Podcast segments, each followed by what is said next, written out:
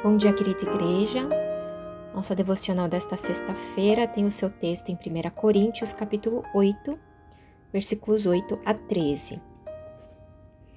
A comida, porém, não nos torna aceitáveis diante de Deus. Não seremos piores se não comermos, nem melhores se comermos. Contudo, tenham cuidado para que o exercício da liberdade de vocês não se torne uma pedra de tropeço para os fracos.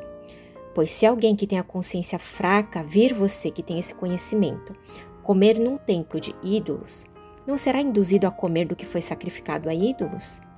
Assim, esse irmão fraco por quem Cristo morreu é destruído por causa do conhecimento que você tem. Quando você peca contra seus irmãos dessa maneira, ferindo a consciência fraca deles, peca contra Cristo. Portanto, se aquilo que eu como leva o meu irmão a pecar, nunca mais comerei carne, para não fazer meu irmão tropeçar. Neste capítulo 8 como um todo, vemos o apóstolo Paulo usando o gancho dos alimentos sacrificados a ídolos para ensinar sobre o amor. Vimos nos primeiros versículos que Paulo esclarece que para os cristãos, comer um alimento sacrificado a um ídolo inexistente é irrelevante, já que não há qualquer relação do crente com esse suposto Deus. No entanto, a dúvida que levou os coríntios a escreverem ao apóstolo sobre esse assunto estava relacionada à confusão que os novos convertidos estavam tendo diante daquela situação. Os recém-convertidos tinham toda uma bagagem cultural e religiosa idólatra, com práticas, inclusive sacrifício de alimento a ídolos e cerimônias de refeições dentro dos templos pagãos. Para esses, a conversão e a decisão de seguir a Cristo implicava o abandono de todas essas práticas. Daí porque, quando viam os crentes mais maduros comendo aqueles alimentos, ficavam confusos. Paulo então vai afirmar que de fato comer ou não comer é irrelevante, pois a salvação e o andar com o Senhor estão relacionados à graça de Deus, por meio da obra que Cristo consumou na cruz e não tem a ver com o que fazemos e tampouco com o que comemos ou deixamos de comer, versículo 6. E isso é a liberdade que recebemos de Cristo. No entanto, para o verdadeiro servo de Jesus, a liberdade que foi conquistada para nós é a liberdade da escravidão do pecado. Não diz respeito a uma libertinagem.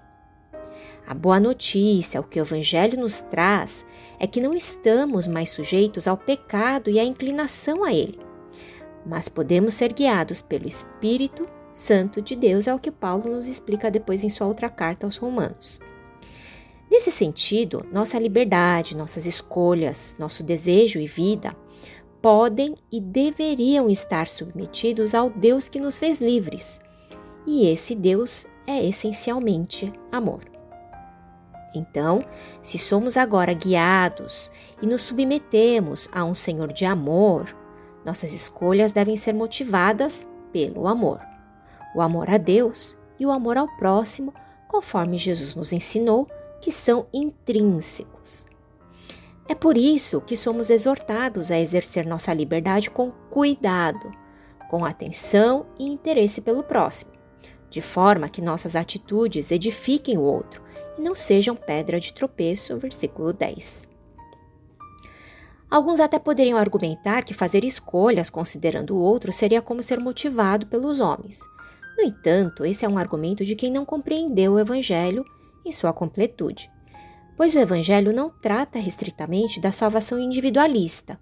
Ao contrário, trata da restauração da relação do homem com seu Criador e, consequentemente, de suas relações interpessoais. Não existe cristianismo sem igreja, o corpo de Cristo, a comunidade de fé. Se nossa fé prática não nos leva a um estreitamento, amadurecimento e fortalecimento nas nossas relações interpessoais, em seu aspecto comunitário com os irmãos da fé e também missional com os de fora da comunidade, então essa fé precisa ser corrigida e ensinada, assim como a dos coríntios foi por meio desta carta. Que a confissão de Paulo, registrada no versículo 13 do nosso texto de hoje, vejamos: Portanto, se aquilo que eu como leva o meu irmão a pecar, nunca mais comerei carne, para não fazer o meu irmão tropeçar. essa declaração seja também a nossa oração ao Senhor e que Ele nos guie com graça no dia de hoje para que possamos praticar uma fé autêntica, pautada no Evangelho de Cristo, interessada em servir e edificar todos os nossos próximos. E que assim caminhemos juntos nesse processo de amadurecimento como comunidade de fé, como uma comunidade que agrada o Senhor de quem recebeu liberdade e a quem a submete. Que o Senhor faça de nós uma comunidade madura em suas escolhas, acolhedora para com todos e missional neste mundo.